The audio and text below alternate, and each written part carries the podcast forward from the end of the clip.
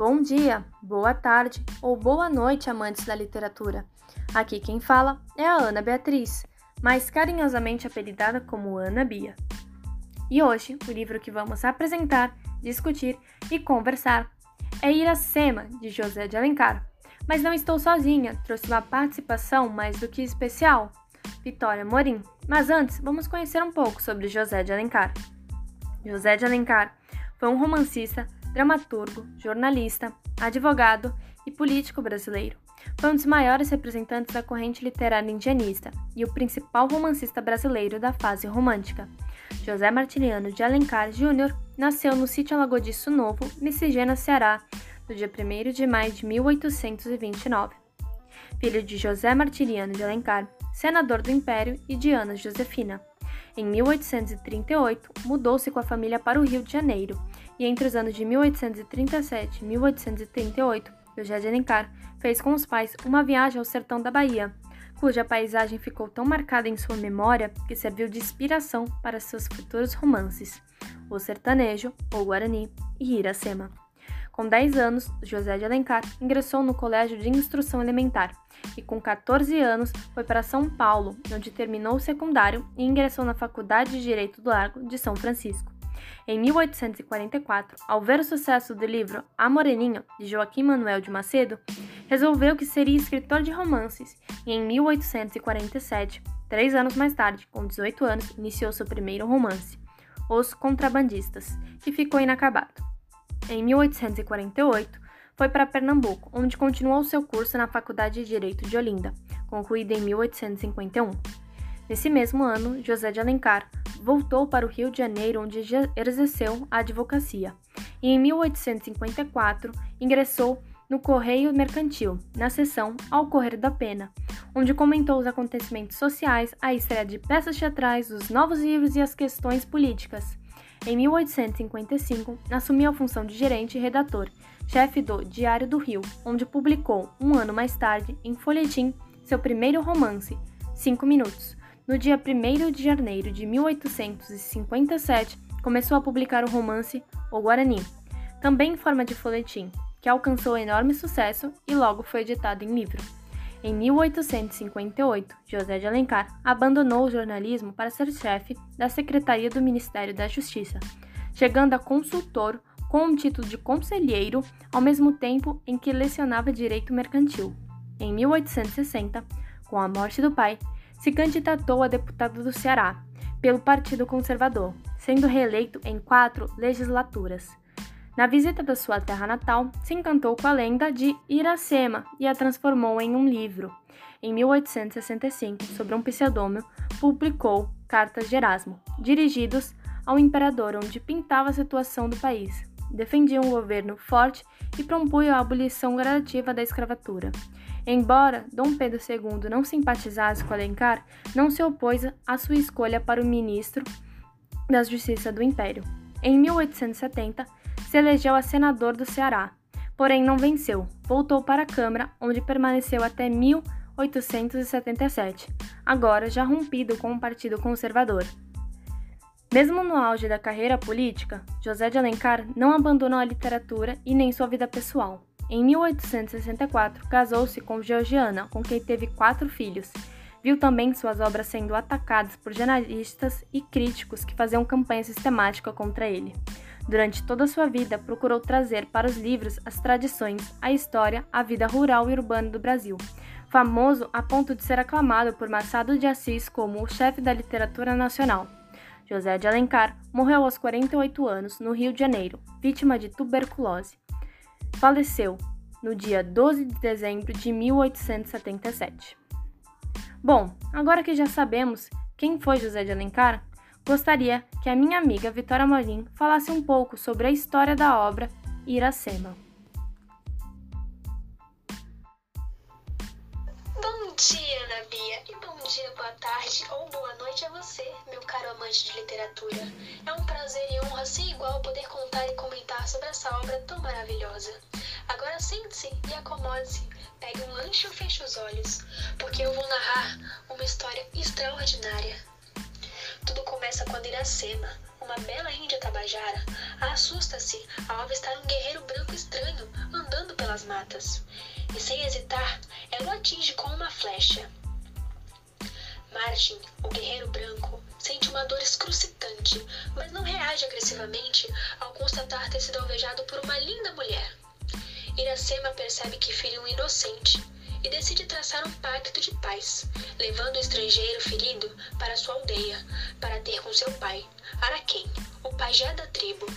Martin é, é calorosamente recebido pela tribo como um enviado de Tupã, porém sua chegada não agrada a todos. Irapuã, um bravo guerreiro tabajara, apaixonado por Iracema, é o primeiro a manifestar seu descontentamento.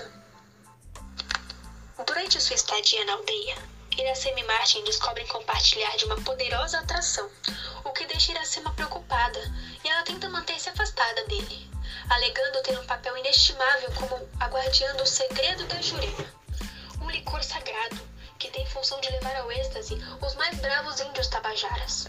Sendo assim, ela faz um pacto de manter a sua virgindade e pureza consagradas a Tupã, devendo assim manter-se sempre longe do amor. Porém, entre festejos e batalhas com as outras tribos, entre elas a dos Pitinguaras, aliados de Martin, Iracema e o estrangeiro envolvem-se amorosamente e a Índia acaba quebrando seu voto de castidade. E assim, o casal torna-se motivo de perseguição de Irapuã, o bravo guerreiro apaixonado, que agora quer beber o sangue de Martin. A aliança entre o homem branco e os pitiguaras tornam o inimigo ainda mais indesejado. Apaixonados, Iracema e Martin precisam fugir da aldeia Tabajara antes que a tribo perceba que a Virgem rompeu seu voto de castidade. Assim, eles juntam-se a Poti, um índio pitinguara, a quem Martin confiava e considerava como um irmão. Quando os tabajaras perseguem a fuga, partem em perseguição dos amantes, liderados por Irapuã e Caiubi, o irmão de Iracema. Assim, todos acabam se encontrando na tribo Pitiguara, e uma sangrenta batalha é travada. Caiubi e Irapuã agredem violentamente Martin, mas isso não melhora o rumo da batalha, e ao preverem uma derrota vergonhosa, a tribo Tabajara bate em retirada. Iracema e Martin se refugiam numa cabana na praia, e ela começa a passar muito tempo sozinha. E Martin é constantemente tomado pela melancolia e nostalgia, como saudade de sua terra natal, o que entristece Iracema, que passa a pensar que sua morte seria uma libertação para seu amado. Não muito tempo depois, Iracema descobre-se grávida, mas Martin precisa partir para defender, junto a Poti, a tribo Pitiguara, que está novamente sob ataque. Iracema acaba tendo sua criança sozinha e batiza ele de Moacir, o que significa o nascido de seu sofrimento. Ferida pelo parto e pela tristeza profunda, o leite de Iracema seca. Martin chega a tempo de ver Iracema fraca, triste e desnutrida. Ela lhe entrega a criança e falece em seus braços logo em seguida. Após a perda trágica de sua bela Índia, ele tem a oportunidade de voltar para Portugal e cria seu filho por lá por um tempo. Mas depois de alguns anos, ele sente um vazio no peito e volta para Ceará com a criança, sentindo assim uma imensa saudade daquela terra e principalmente da sua amada Iracema. Pessoal, tudo isso que vocês ouviram até aqui foi uma versão resumida da obra, criada por mim e pela Ana Bia. A obra em si é muito mais cheia de detalhes, ela tem uma descrição muito mais aprofundada. Tudo isso que eu fiz aqui, que a gente fez aqui, foi uma coisa bem rasinha assim, só para vocês poderem pegar todo o conceito. Também com o auxílio de umas outras personagens que eu não tive tempo de citar, mas que também são muito interessantes. Então eu vou falar delas e vou falar também um pouquinho dos nossos protagonistas. Em primeiro lugar, nós temos, é claro, a nossa protagonista, a Iracema, que é descrita pelo autor como a Virgem dos Lábios de Mel, tendo assim os cabelos longos e negros e um sorriso doce e, segundo ele também, um hálito perfumado. Ela é uma índia corajosa, amorosa e muito sensitiva, companheira e também muito romântica. E depois nós temos Kawabi, é o irmão de Iracema. Ele é um índio de cabelos igualmente negros. Ele é um caçador talentoso, com um senso sentido muito aguçado e também uma audição muito apurada. Ele é um guerreiro forte e destemido, extremamente ligado à mãe natureza. Poti é um guerreiro da tribo Pitiguara, que foi citado na história. Ele é amigo do peito de Martin e ambos se denominam como irmãos, de tamanha confiança que os dois têm. Araquém é o pajé da tribo e pai de Iracema. Ele é descrito como um homem velho que fuma cachimbo e tem olhos enrugados e fundos, extremamente fiel às suas crenças. Martin é um português branco de olhos azuis que tem um coração honrado e valente e conquistador. Ele é também o dono de todo amor de Iracema. Irapuã é o chefe dos Tabajaras e guerreiro mais forte e renomado. Ele sempre foi apaixonado por Iracema e tornou-se o inimigo mortal de Martin. Nós temos também Maranguabe, que é o avô de Poti, que é o irmão do peito de Martin. Ele é conhecido por muitos como um grande sabedor da guerra. E quando as pessoas querem é, ideias para estratégias e conselhos para combate, é com ele que eles é para ele que eles pedem auxílio. Andira é um velho guerreiro, irmão do pajé de pouco citado. Jacaúna é o chefe dos potiguaras e Moacir é o menino mestiço, filho de Iracema, e o seu nome significa filho do sofrimento.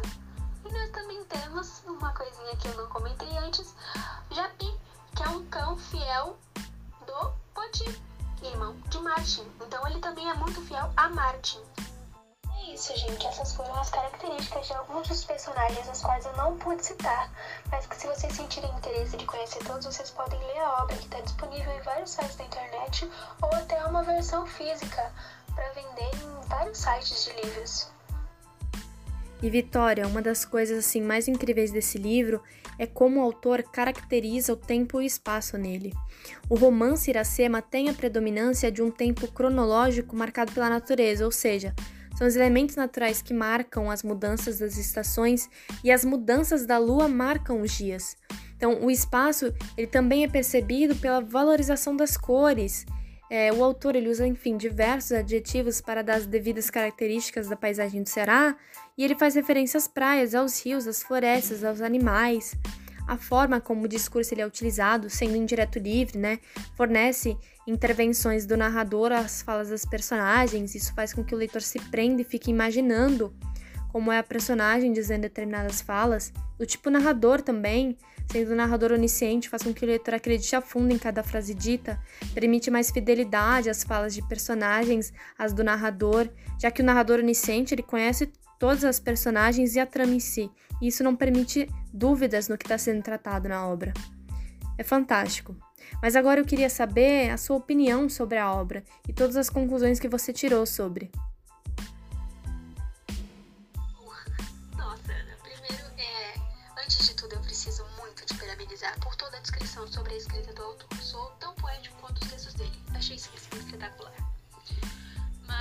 Agora, antes de expor a minha opinião sobre o livro, eu gostaria muito de esclarecer alguns fatos interessantes sobre a época que mais pra frente vão ser relevantes. Para começar, o Brasil tinha acabado de se desvincular de Portugal e estava em busca de uma nova identidade cultural, no caso, uma própria. A obra foi escrita nos anos finais da primeira geração do romantismo brasileiro, e por esse motivo, Iracema contém um forte teor nacionalista, uma clara tentativa de exaltar a nossa pátria. A narrativa se desenvolve no século XVII, entre 1603 e 1611, retratando o período da chegada dos portugueses. O conto não passou de uma nova idealização dos nativos dessa terra, para que o público pudesse assim iniciar um respeito e admiração pela nossa cultura, mas não devemos ignorar nunca o fato de que toda a história foi propositalmente romantizada, já que naquela época ninguém se sentia confortável apoiando uma narrativa realista, onde os portugueses fossem, fossem descritos como os ladrões, disseminadores de doenças, escravocratas, estupradores, que sufocavam uma cultura magnífica e ancestral, que era a indígena. Agora, levando em conta toda essa construção social da época, eu vou explicar um pouco sobre o que eu achei da obra e também vou montar uma relação da Iracema com os nossos dias atuais. Bom, para começar, na minha opinião, A Índia tornou-se escravo do amor, assim como muitas mulheres da nossa atual sociedade que afirmam ter encontrado seu guerreiro branco, quando tudo que ele realmente queria era tomar proveito da pureza de Iracema. A Índia abandonou todas as suas crenças, famílias e amigos em troca de um amor, que pareceu que apenas sentia um desejo pela doce e inocente virgem dos lábios de mel. Após saciar a sua vontade, ela deixou de ser prioridade de Martin e o interesse dele se esvaiu e ela nunca poderia voltar para trás de tudo que abandonou. Entende? Muitas mulheres cometem o mesmo erro, abrindo mão de tudo que confiam por um amor inconsistente e passageiro. E talvez esse seja o problema de tantos anos atrás que continua perdurando na nossa sociedade. A Índia Iracema deu a sorte de encontrar um homem que, mesmo que não tivesse mais o seu desejo renovado por ela, dela. Mas quantas mulheres se pegam numa situação onde abandonam tudo que acreditam e acabam sozinhas no mundo, sem ninguém para poder apoiar? Então, pelo menos para mim, existe uma óbvia romantização e idealização que insiste em transformar uma curiosidade por um algo desconhecido e, e, considera aquilo um amor verdadeiro, sabe? Um sentimento intenso e forte que te faz cometer loucuras, que te faz abandonar tudo que você é. Mas o amor não é isso. A Indiracema não foi o único exemplo narrado de uma mulher levada pelos sentimentos por um homem quase desconhecido. Nós todos podemos pensar num painel de princesas da Disney que seguiram exatamente essa filosofia distorcida, só que com um final feliz. Então, se a gente parar para analisar, pelo menos só o fato de nós podermos pensar desse modo, entender que o relacionamento que ela teve não foi uma coisa bonita, não foi uma coisa apaixonada de fato, que foi simplesmente um ideal social, nós podemos pensar que a nossa sociedade já evoluiu muito de lá para cá e que hoje, pelo menos a nossa geração, tem um ideal de amor muito mais saudável.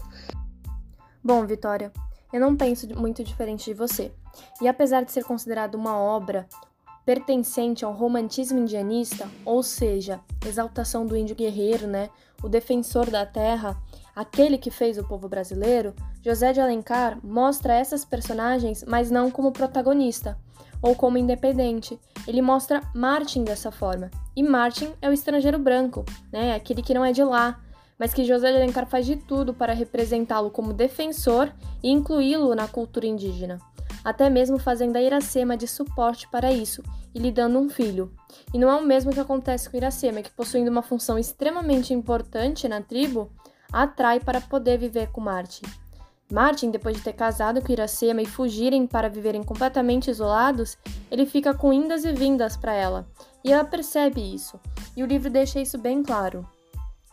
Apesar de José de Alencar ele exaltar a cultura indígena, ele faz de tudo para colocar o homem branco como protagonista dela, e não o indígena, e ainda faz Iracema de escrava do amor dele. Martin não é um homem que quer viver na cultura indígena para fazer parte dela, mas sim para se aventurar. E Iracema foi uma aventura, e quando não agradou mais, ele a deixa de lado, já que Martin quis sair para guerrear, mesmo com ela grávida, e ela acaba morrendo depois da gravidez, porque não tinha o que comer e não tinha forças para caçar, a tornando uma total dependente dele. O autor também não descreve né, se Martin fica triste por causa da morte de Iracema, quase como indiferente ao ocorrido. Aliás, ele nem precisava mais dela, ele já era considerado um indígena. Isso se exprime atualmente como um relacionamento abusivo, né, e que acaba com a morte de Iracema. Mostra também o livro, né, o enredo em si, ele mostra também a guerra por diferenças de interesses de tribos. Isso se relaciona com as guerras e desavenças entre os interesses políticos e nacionais atualmente. E o mais incrível é que, para um livro que possui uma história forte e que atualmente não passaria como certa, o autor ele realmente consegue romantizar esse enredo, fazendo com que as coisas parecessem naturais e dignas de tudo.